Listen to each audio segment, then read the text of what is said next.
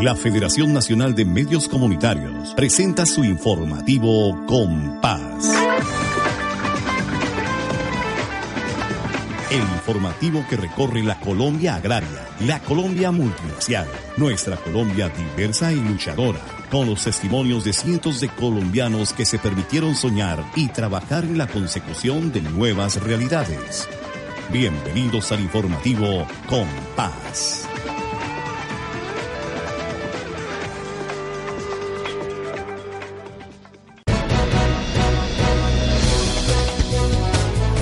Buenas, buenas amigos de la radio comunitaria de Colombia. Hoy estamos saludándoles desde Ato Corozal Casanares. Soy Deiler Escalante y es una alegría presentar el informativo de comunicación para la paz con paz.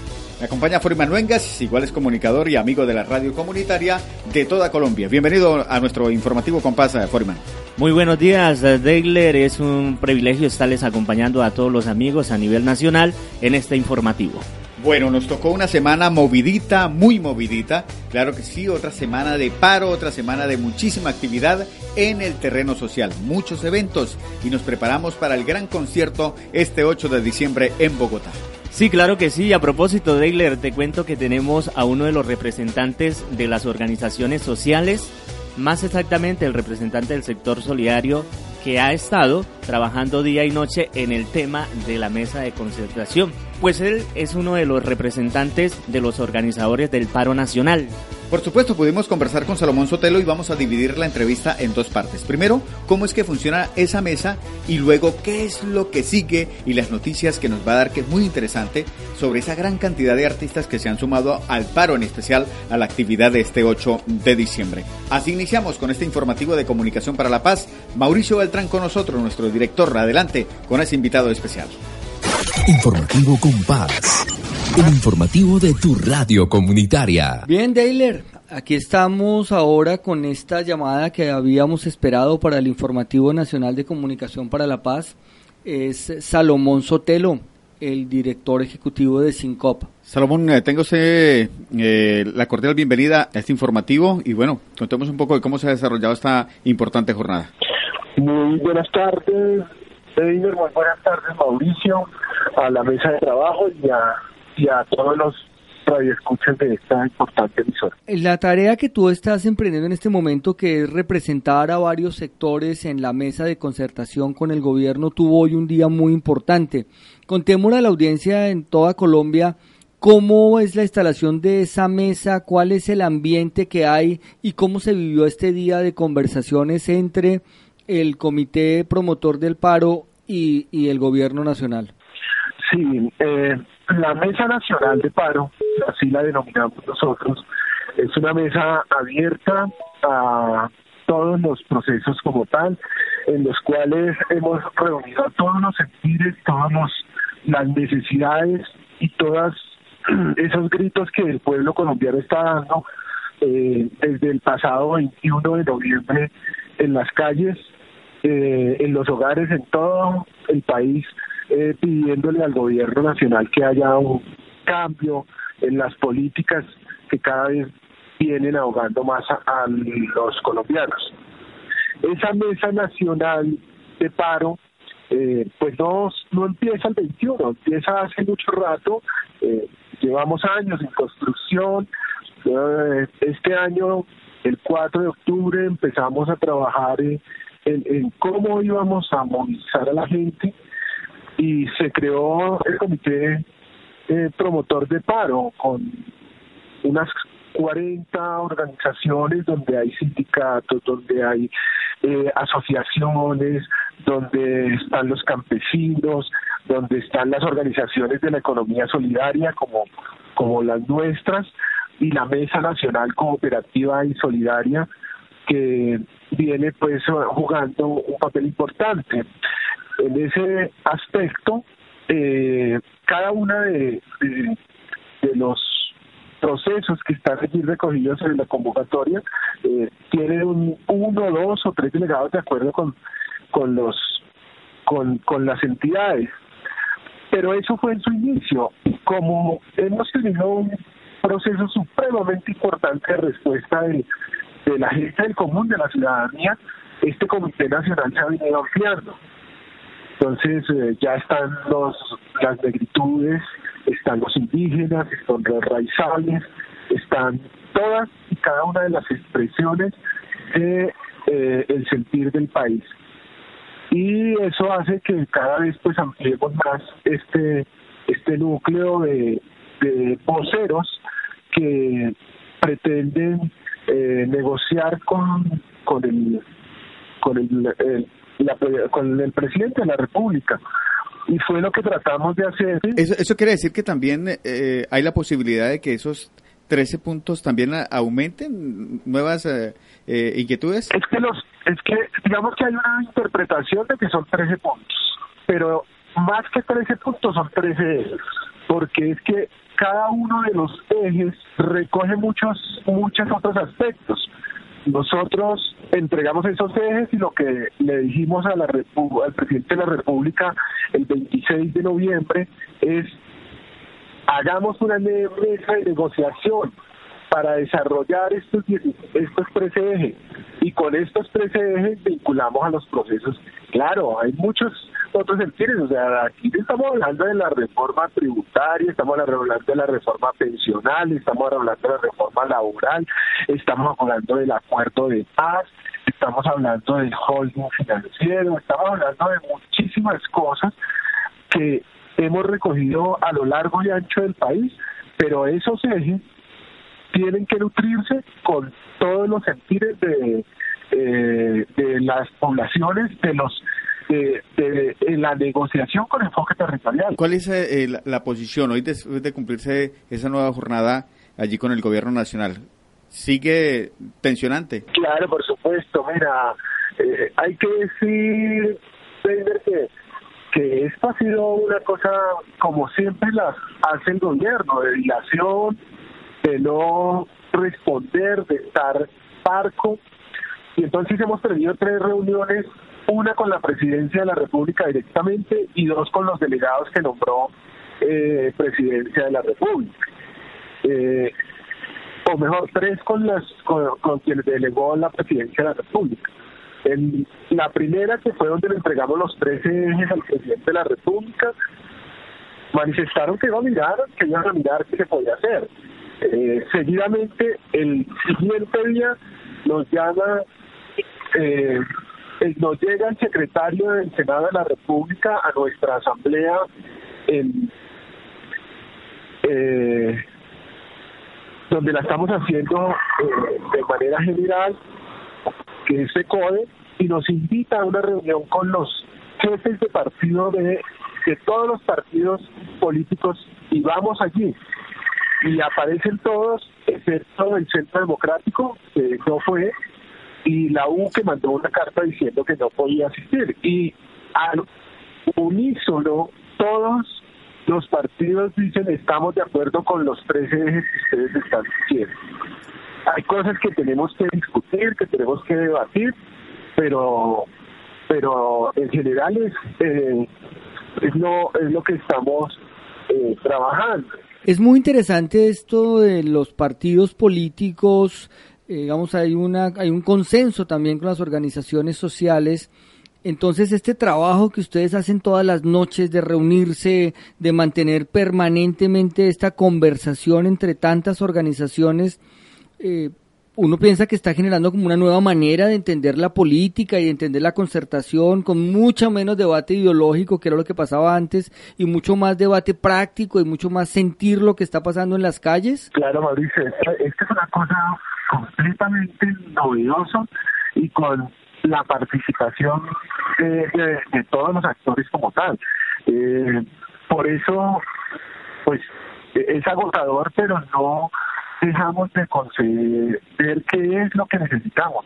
Necesitamos la participación de todas y todos con unas posiciones, con unos sentidos, donde no sea eh, lo que veíamos en algunos profesores que eran eh, los colores tradicionales, eh, donde se veía como tal, todavía vemos los, los polos opuestos, pero aquí se han reunido una serie eh, acciones, de sentires que, que han mejorado la comunicación y que, y que todos queremos un país mejor. ¿Cuáles serían los puntos, discúlpame Salomón, que, que, que, para ustedes ya se convertirían en una muestra real de buena voluntad?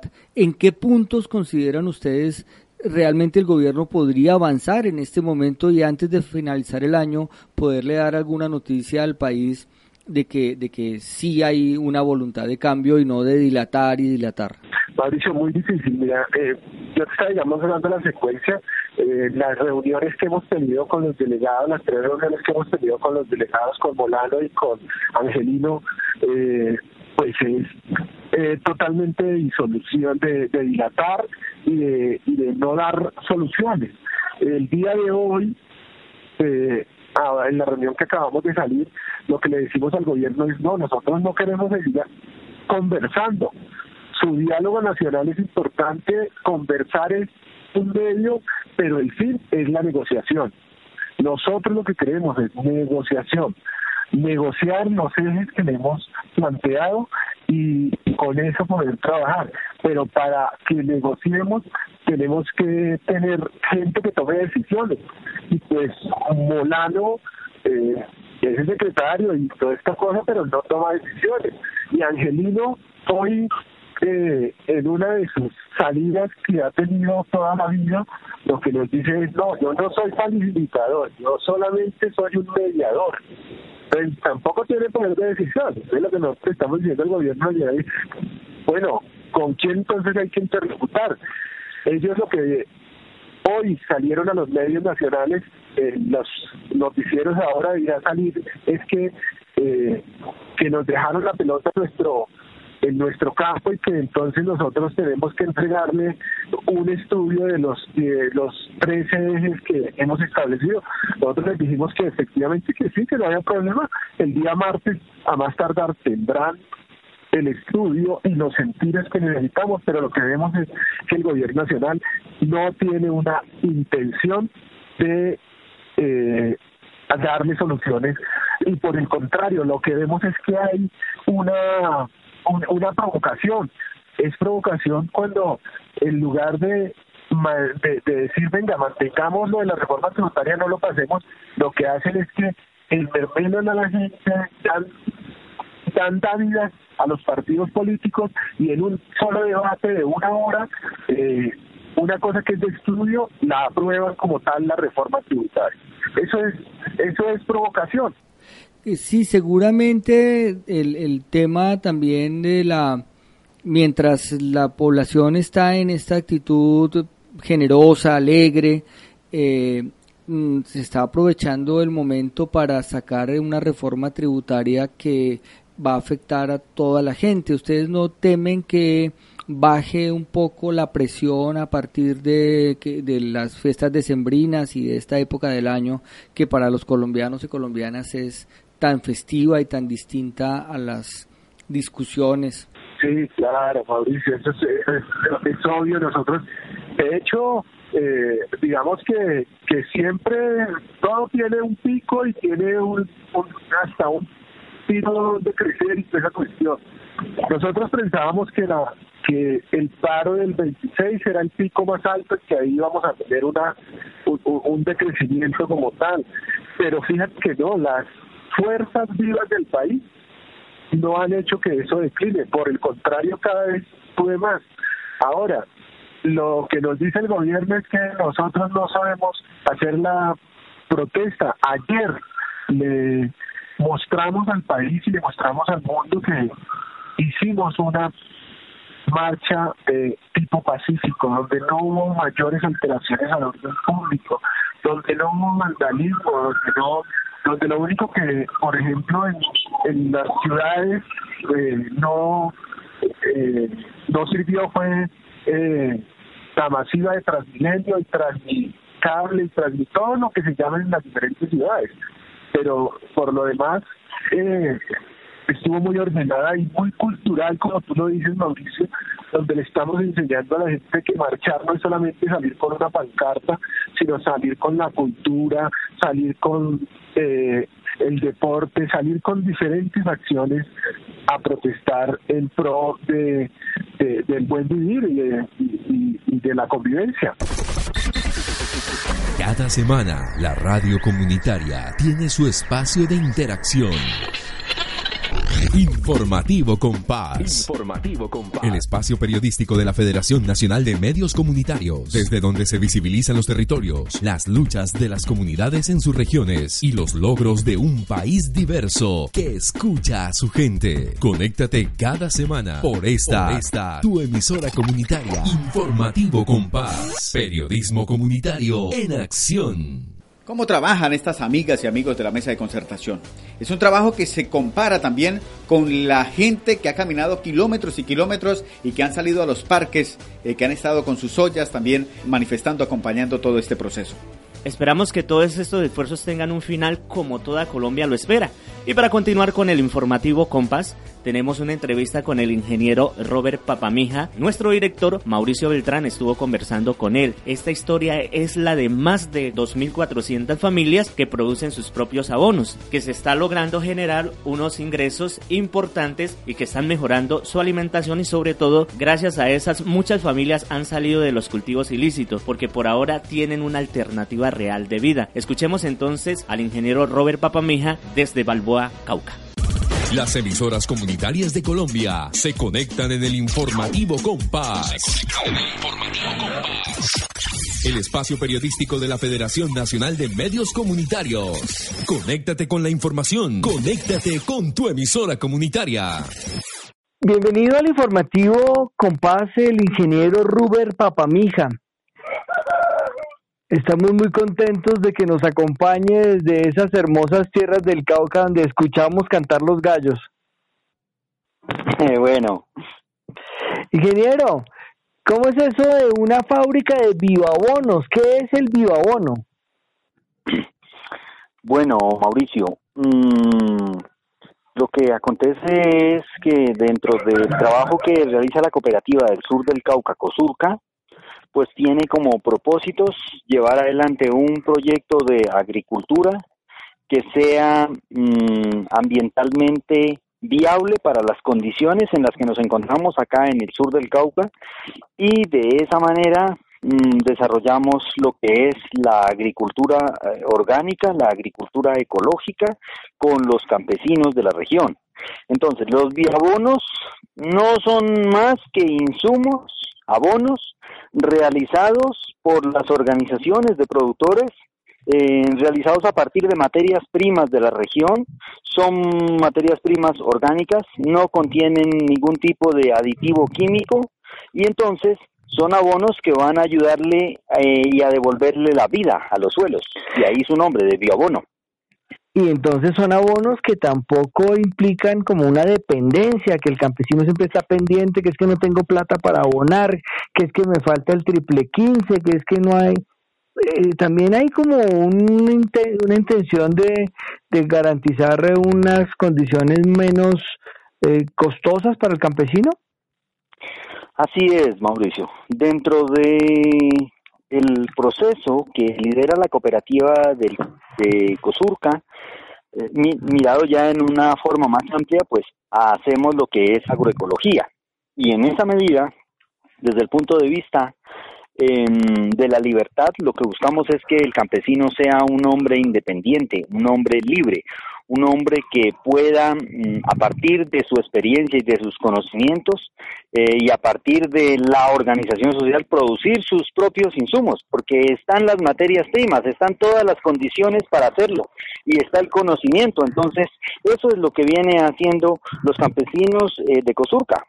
Estamos hablando de siete municipios del sur del Cauca en donde está la cooperativa Cosurca y donde están trabajando todos estos temas, pero enfoquémonos en Balboa en este momento, en donde los hombres y mujeres campesinos tienen a disposición muy cerca la primera fábrica de bioabonos. ¿Qué potencial tiene esa fábrica? Eh, ¿En qué contexto se construye ya a un nivel industrial? Bueno, la organización con la que se está trabajando allí es la Asociación de Asprobalboa, así se llama, así la han denominado los campesinos eh, de ese municipio que trabajan con Cosurca. Em, lo primero que han realizado los campesinos es, eh, a través del apoyo de Cosurca y a través incluso de, de la cooperación mm, externa, em, lograron adquirir eh, una parcela. Es la primera parcela en el municipio de propiedad eh, colectiva, porque el resto de parcelas son de propiedades familiares, individuales. Esa es la primera parcela que hay en el municipio de propiedad colectiva y allí ellos en una asamblea decidieron que construirían eh, la biofábrica para la producción de abonos. Es una unidad pequeña, es una unidad que podría estar a plena capacidad, podría estar eh, supliendo un 25-30% de las necesidades de los asociados de Asprobalboa solamente. Entonces, pero es una unidad grande comparada eh, con las unidades eh, familiares. de, mm, cuántas toneladas mensuales estamos hablando? ¿Cómo lo miden? Eh, esa, dentro del plan de negocios que la organización ha constituido para la biofábrica, se tiene proyectada la producción de unas 120 toneladas de abono sólido al año y alrededor de unos 80, eh, 90 mil litros de abono líquido al año sólido, tal en las condiciones que está en este momento, porque eh, lo que tienen construido es como una primera fase y ellos estuvieron, el domingo estuvimos allá en la inauguración de esa primera fase, pero la, la biofábrica obviamente en sus proyecciones y sus diseños está eh, considerada para ampliar su capacidad productiva y poder eh, servir eh, a una mayor cantidad de asociados y servir en, en los intereses de la recuperación de los suelos del municipio. Esta esta tarea, esta manera como ustedes van avanzando, eh, garantizando que los campesinos no solamente están recibiendo una formación, sino que ellos participan, toman las decisiones, ha hecho que la cooperativa Cosurca crezca y ya sean miles las familias eh, de campesinos del Cauca. En medio de este contexto difícil de, de todavía mucha violencia, ¿cómo contribuye esto a, que los campesinos logren vivir de una manera digna y puedan construir la paz en sus territorios? Bueno, mm, la cooperativa creo que parte de un análisis de las condiciones sociales, de las condiciones económicas, de las condiciones culturales, políticas, incluso de la región, de las condiciones ambientales. Y a partir de allí, mm, diseña un, un, en discusión con los campesinos de la región, diseña eh, el proyecto de trabajo para ser realizable a partir de las fincas de los asociados, pero también a partir de los emprendimientos que las organizaciones de base desarrollan. Entonces, yo creería que en este momento son 1.450 familias las que hacen parte de COSURCA, 11 organizaciones de base, eh, estamos en 10 municipios. Para mm, el año que viene tenemos en perspectiva tres organizaciones más que se van a afiliar a la cooperativa. Eh, y entonces creemos que el trabajo que hace la cooperativa ayuda a mejorar las condiciones de vida de las familias, a partir de que ellos, por ejemplo, producen su propia comida, son son en ese sentido son libres al consumir lo que ellos quieren consumir y lo que ellos quieren producir. Son campesinos que dignifican su condición de, de, de agricultor, de habitante del sector rural a partir de que ellos no están dependiendo eh, específicamente de los insumos externos, su comida es sana, a partir de que ellos mismos tienen su propia mm, empresa que es la organización de base, venden los productos que obtienen en las fincas y, y tienen, digamos, el, el, el control de cada uno de los procesos y participan en la toma de las decisiones de cada uno de los procesos que desarrollan eh, a nivel de las organizaciones y a nivel de la cooperativa. Creo creemos que... también le aportamos a la paz porque generamos trabajo lícito, em, orientamos a las comunidades a permanecer en el sector rural y eso es importante. Y además me imagino la calidad de los alimentos. Sí, son alimentos eh, orgánicos, pues son alimentos que los consumen los campesinos que han optado por un modelo de vida sin venenos y los europeos. Estamos por fin llevando al nivel que tantos políticos prometen. Pero además escucho en su voz que, que no solo son libres los campesinos, yo siento que también usted es un ingeniero libre. Así es, claro. Yo trabajo para la cooperativa, soy descendiente de campesinos y trabajo en la parte técnica para la cooperativa.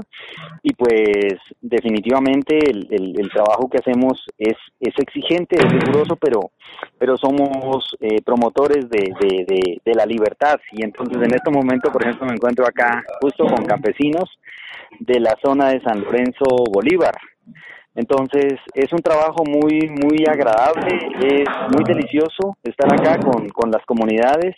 Y en últimas dentro del trabajo que hacemos pues no hay un no hay un esquema. No en la cooperativa no tenemos esquema de trabajo de decir alguien impuso el esquema y así se tiene que hacer no nosotros construimos los esquemas. Nosotros diseñamos eh, los esquemas que consideramos son convenientes a nuestra forma de pensar y a nuestra forma de vivir es el ingeniero Ruber Papamija, un ingeniero feliz en medio de campesinos felices con la construcción de la libertad y del alimento sano. Muchísimas gracias por estar en el informativo Compás.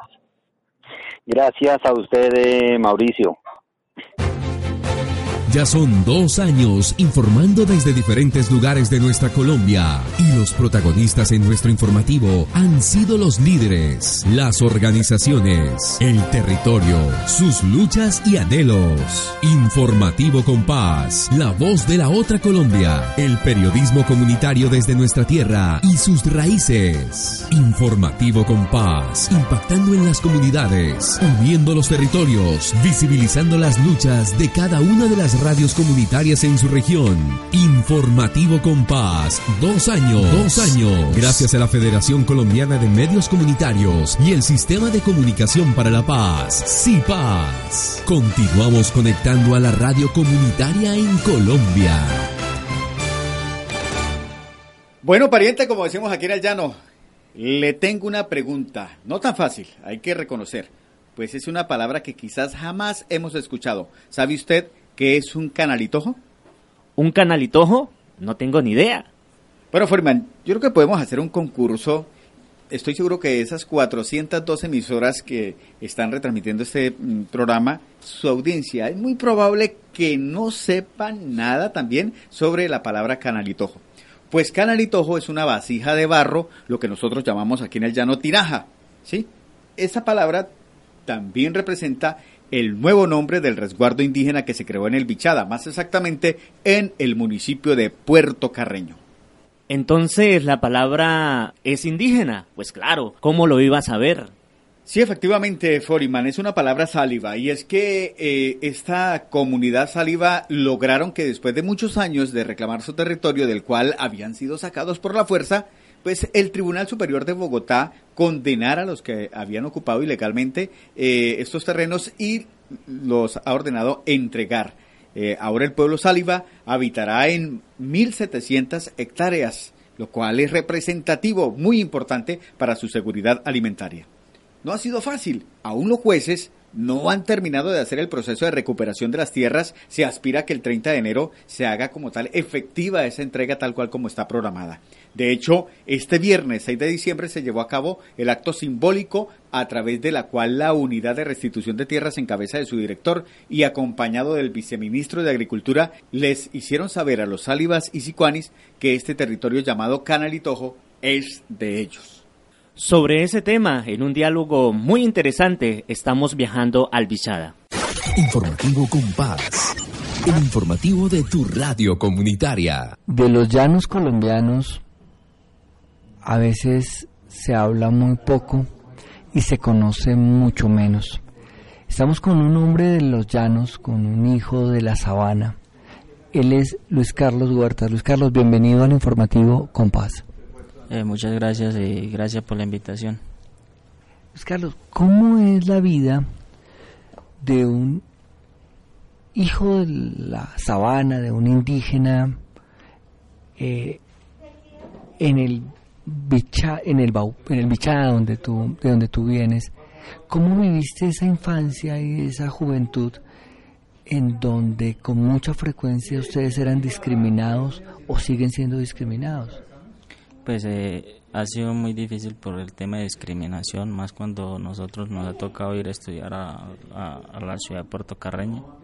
Eh, siempre nos discriminan por ser indígena y pues uno se crea eh, con esa gran dificultad de, formarse por miedo a que lo discriminen y pues también eh, hemos sufrido el desplazamiento forzado que hemos venido dejando el territorio y cada vez desplazándonos a un territorio más reducido cada vez más.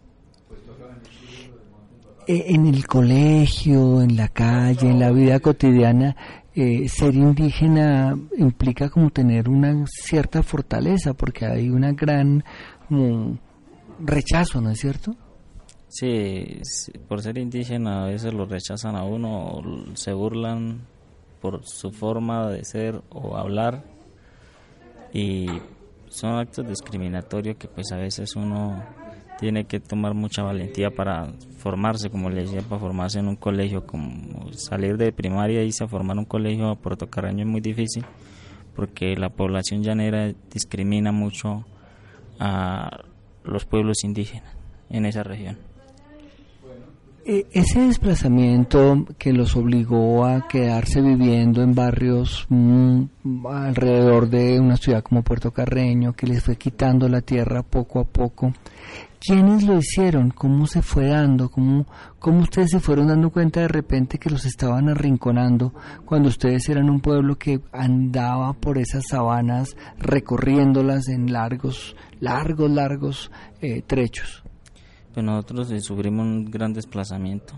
El, desplazamiento fue por grupos al margen de la ley, donde nos desplazamos, la mayoría se desplazaron a, Venezuela, a Sinaruco, el pueblo Amorúa.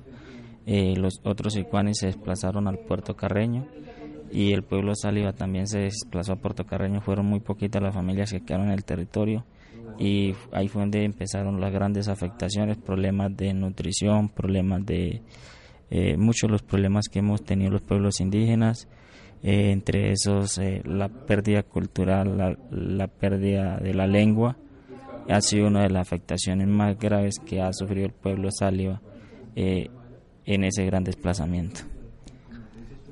Recientemente, a partir de la ley de víctimas y también del desarrollo de los acuerdos de paz, ustedes eh, a través de toda esta lucha que han dado para hacer que reconozcan ese territorio que a ustedes les pertenece, han logrado un primer fallo muy importante. ¿Cuál es ese fallo? Y en, de manera muy corta, ¿cuál es el principal logro? El principal logro que hemos logrado es que eh, nosotros podamos tener la tierra nuestra tierra, territorio ancestral que hemos habitado muchos años, nuestros abuelos, tatarabuelos, ahí tenemos cementerios y era un territorio donde nos iban a, desalojar, eh, donde tenemos una escuela bilingüe donde hemos formado eh, los jóvenes y muchas personas de la comunidad y hoy logramos que un, un fallo solicitara la restitución eh, ese fallo permite que nos devuelvan nuestro territorio. Ya nuestro territorio había sido habitado por, por colonos que, que, han utilizado grupos al margen de la ley para el desplazamiento y para hacerse a esos territorios. Entonces estamos muy contentos con el fallo. Pero estas personas que no han querido desalojar, que, que, que fueron, según el fallo, eh, fueron usurpadores, son, son en el fallo eh, los eh, llaman ocupantes de mala fe. Eh, ¿Ustedes esperan que salgan en el corto plazo? ¿Cuáles son los, los plazos que, que, planteó la juez para esa salida? Pues había un plazo de dos meses cuando salió el fallo para que se hiciera entrega del territorio como tal, pero vemos que esta llama más de dos meses y nada que se ha hecho entrega del territorio, las personas siguen ahí en el territorio, algo que nos ha causado mucho daño a nosotros como pueblo, porque no podemos disfrutar de nuestro territorio ancestral, eh, seguimos recibiendo amenazas, seguimos siendo intimidados eh, vivimos, seguimos todavía en el territorio reducido y esperamos que nos entreguen formalmente nuestro territorio. Bueno, pero ya hay un fallo, ya la ley está del lado de ustedes, ya el peso de las pruebas se puso en evidencia de quién era el territorio. Cuando puedan empezar a habitarlo de manera permanente, eh, ¿cómo es que ustedes quieren manejar ese territorio? En nuestro territorio lo siempre nosotros hemos manejado colectivamente. Ahí son tres pueblos, Sáliva, Sicuani y Amorúa. Nosotros utilizamos el territorio colectivo. Es un territorio de uso de los tres pueblos. Podemos cultivar donde nosotros queramos, eh, hacer los recorridos agroecológicos, eh, pescar, y cultivar también vivimos de la agricultura y tenemos algún ganado que también vivimos de la ganadería muy pequeño porque es lo utilizamos la mayoría para el majadeo para el mejoramiento de la tierra para sembrar cultivos para la alimentación bueno, Luis Carlos, esperamos pronto tenerlo en este informativo cuando ya ese territorio esté completamente ocupado por esas bailes, por esos cantos, por esas palabras de los pueblos Sicuani, Amorúa y Sáliva. Sí, señor, eh, esperamos que nos entreguen el territorio cuanto antes para poder disfrutar, poder fortalecernos como comunidad, empezar nuestras actividades tradicionales, nuestros bailes y demás, y agradecerle a todas las personas que han hecho eh, posible, que nos han abierto la puerta para que pueda escuchar nuestra voz de agradecimiento y nuestra voz de que nosotros como pueblo en un departamento tan alejado de el gobierno nacional eh, puedan escuchar nuestras necesidades y nuestra problemática. Bueno Luis Carlos, muchísimas gracias por estar en el informativo Compás. No, gracias a ustedes por, por darnos esta oportunidad de dar a conocer nuestro proceso, eh, agradecerle por la oportunidad y invitarlo a nuestro territorio, invitarlos a que conozcan nuestra tradición, nuestros pueblos y invitar también al gobierno nacional que se acerque a esa región tan apartada para que conozca la problemática desde cerca. Las dos emisoras de la red llanera de emisoras comunitarias del departamento del Meta, estamos con el informativo Compás. Dura la vida de los indígenas de los llanos, pero cada vez son más respetados e incluso ya mucha gente se siente orgullosa de sus ancestros indígenas. Así es, compañero. Estas comunidades han aguantado todo tipo de presiones. Acuérdese, pues, de las épocas de las guajibiadas en el que la gente blanca, como se dice por acá, salía a asesinarlos. Ahora tienen todos los derechos y por fortuna siguen adelante. Me llega a la memoria ese libro de las guajibiadas eh, de Silvia Aponte, una obra destacada que a propósito acaba de ser incluida este año dentro de la lista de las 50 mejores obras del mundo al lado de Gabriel García Márquez como escritor y para traer pues a colación que aquí en esta zona del llano recordemos, fue la famosa masacre de la Rubiera que sucedió allí en el vecino departamento de Arauca. Y cambiando de tema, Degler, es hora de saber cómo va a ser ese gran concierto del paro. El concierto que reúne a una cantidad muy importante de artistas del cual seguimos hablando con Salomón Sotelo.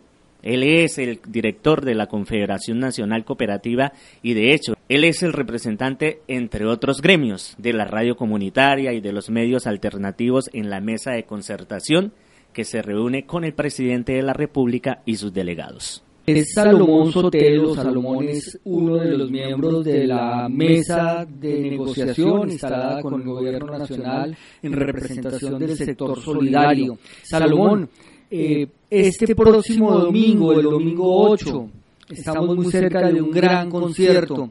¿Esa música va a llegar a los oídos de los gobernantes? ¿Será que hay un mecanismo que permita que por fin escuchen a la gente? Eso es una de las estrategias que estamos esperando. Mira, nosotros cuando empezamos, y, los, hay que decir, los artistas que, que nos están ayudando de manera importante, eh, comenzamos con nueve, con nueve personas eh, y hoy tenemos 47 personas. Hoy 47, no sabemos qué pase mañana y pasado mañana 47 personas de primer nivel que íbamos Perdóname, eh, personas que incluyen grupos, ¿no? O sea, son son son personas y grupos completos. Estamos hablando de un movimiento humano, un movimiento artístico gigantesco. Me estás hablando de más de 47, seguramente mañana crezca. Sí, sí, sí, por supuesto. Digamos que cuando digo 47 son 47 nombres, pero hay bandas, hay grupos, o sea, hay de todas las expresiones como tal. Y con reconocimiento nacional y con reconocimiento internacional. inicialmente nosotros habíamos propuesto que lo hiciéramos en, el Simón Bolívar, pero nos parece que los lo que ha habido, el cacerolazo, las marchas están en, en la calle, entonces no podíamos encerrar a la gente, sino que lo vamos a hacer con un cama baja donde los artistas se van subiendo a la cama baja y vamos marchando por la carrera séptima.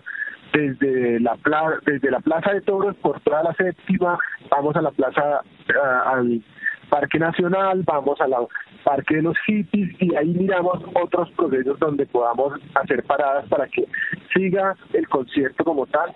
Y vamos a tener muchas horas de concierto a nivel nacional para que nos escuchen eh, y lo que pedimos como siempre lo hacemos es, es una marcha pacífica, es un concierto por la paz y por la vida de Colombia y que pues el gobierno deje que trabajemos ese, otra expresión de los sentires del país. ¿Cuántas personas en este momento integran la mesa de concertación y la mesa del paro?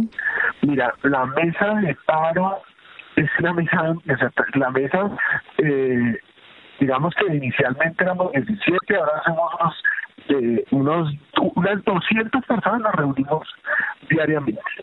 Okay, Pero eh, lo que hay que decir es que la mesa de negociación de paro son los casi 50 millones de colombianos y representados en los que han salido a marchar en las principales ciudades del país, pero en las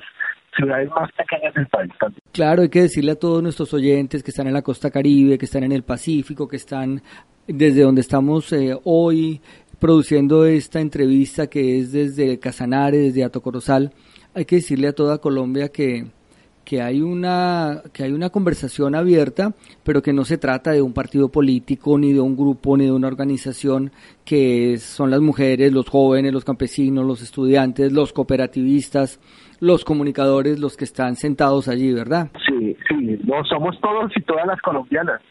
Aquí eh, nadie nos podemos implicar representaciones. Digamos que nosotros somos voceros, pero no somos los representantes únicos y siempre lo que hemos dicho es, esta mesa es amplia, puede llegar quien quiera, eh, y, y si hay gente que puede ayudarnos y hacerlo mejor que los que estamos allí, no tenemos ninguna, ninguna eh, protagonismo, ningún ánimo de no, no, protagonismo. no, mira, hoy por lo menos estamos casi en todos los procesos cuando tenemos las reuniones con los presidentes, están todos los medios de comunicación y entonces que todos para dar la declaración, que tal, que no hoy dijimos no, ahí mandemos seis, siete voceros, ellos que vayan a la televisión, nosotros aquí quedamos trabajando qué es lo que tenemos que hacer. Y así lo hicimos y ustedes van a ver en las declaraciones que no hay más de 10 personas allí en, el, en, en la entrevista que se le hace al Comité Nacional de Paro. Salomón, para cerrar, las personas que no están en Bogotá, todas estas personas de las 412 radios afiliadas a la Federación Colombiana de Medios Comunitarios, ¿cómo pueden seguir ese concierto? ¿Cómo pueden gozar a través de la música un país que busca mejor calidad de vida, mejores pensiones, menos desigualdad en los, en los sueldos, mayor capacidad para que la economía sea de todos y no de unos pocos. ¿Dónde van a poder escuchar esa música? Digamos que en este momento estamos haciendo los detalles, Mauricio, no me gustaría adelantarme en, decirte tal tal eh, frecuencia, pero pero apenas tengamos los datos, yo con mucho gusto les doy. Como te digo, hoy estoy entrando a la nueva reunión, porque pues esta es una dinámica del día a día y cómo va surgiendo todo el proceso. Entonces, sería irresponsable decirte en tal lugar no para escuchar, pero yo espero que sea por los medios de comunicación como el de los alternativos que tú nos eh, lideras y que, y que podamos eh, canalizarlo a todos los procesos. Muchas gracias Salomón, muchos éxitos, gracias por este esfuerzo que ha implicado que más de 200 personas eh, prácticamente trabajen día y noche y ahora trabajarán más para entregar ese documento el día martes a presidencia. Eh, gracias por el esfuerzo y estamos seguros y tenemos la confianza de que será para un buen resultado. Éxitos en la reunión en FECODE y gracias por estar en el informativo de Comunicación para la Paz con Paz. Con mucho gusto y aquí estaremos para informarles lo que vayamos a hacer. Muchas gracias. Cundinamarca sigue creciendo en el informativo Compás. Tenemos 13 radios, vamos a crecer y vamos a tener 40 radios unidas en este gran informativo nacional de la radio comunitaria. El ambiente no es algo que va por un lado y las personas por otro. Las personas somos parte del ambiente y además somos responsables por él y por las futuras generaciones. Porque más temprano que tarde, lo que es malo para el ambiente es malo para las personas. Con una diferencia.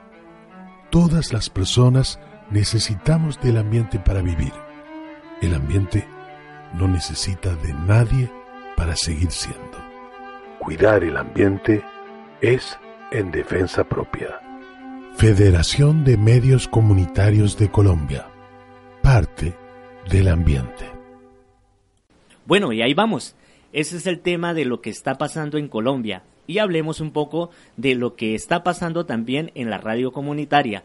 Le cuento que el tema con Saico sigue siendo un proceso legal muy importante. El juez que tiene el caso en este momento está estudiando nuestra solicitud de tomar medidas cautelares para evitar la imposición y la injusticia que Saico pretende cometer. Pues le cuento, Foriman, que nosotros aquí en Capibara hemos pagado juiciosamente mes a mes a través de título valor en el Banco Agrario. En algunos lugares de Colombia hay dificultades. La recomendación a nuestros colegas es que con esos títulos valores, eh, con ese título valor que entrega el banco, eh, si lo tenemos acumulados, lo envíen por correo certificado a Saico y con copia a la Federación de Medios Comunitarios Fede Medios eh, por supuesto, pues eh, debemos seguir haciendo el mismo pago del año anterior con un incremento de acuerdo al IPC que ya pues se ha enviado a los diferentes correos. Como debe ser, porque es injusto que Saico arbitrariamente nos pretenda cobrar ahora una tarifa con un incremento de más del 300%.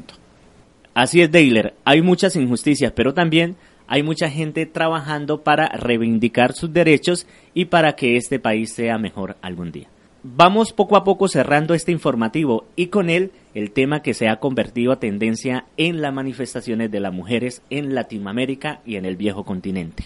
Les estamos hablando de la coreografía de miles de mujeres en países como Chile, México y Argentina y hasta en España que han hecho eh, de este baile pues una forma de reclamar, de decirle al mundo que no hay ninguna razón que justifique la violencia y Colombia, pues por supuesto, no es la excepción. Aquí las mujeres se han manifestado de esa manera.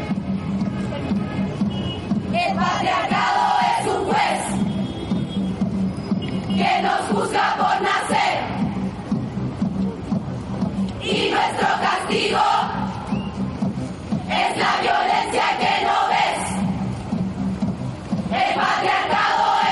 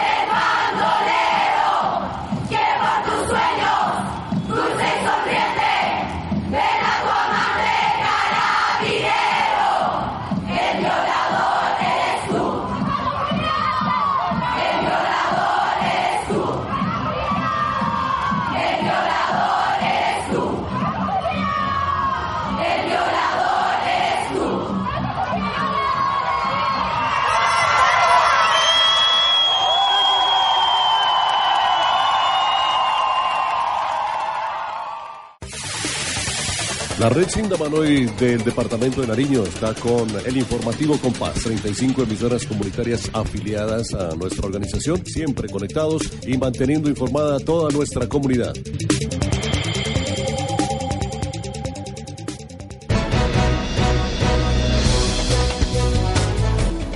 Y como todo tiene un final, como el año también va llegando a su recta final, asimismo hemos llegado al final de este programa, el número 105 de El Informativo Compás. Gracias Forima por habernos acompañado en esta realización especial desde Atocorozal Casanare. Muchísimas gracias a usted y a todos los oyentes. Gracias, gracias a todos los que siguen cada una de las radios comunitarias en sus municipios. Estamos para servirles con el mayor de los gustos. Sigan pasando unas felices fiestas de Sembrina. Informativo Compás. Dirección Mauricio Beltrán. Jefe de redacción Alexander Roa. María Elvira Arboleda, periodista. Locución y producción John Martínez. Con el apoyo de los radialistas comunitarios de nuestro país.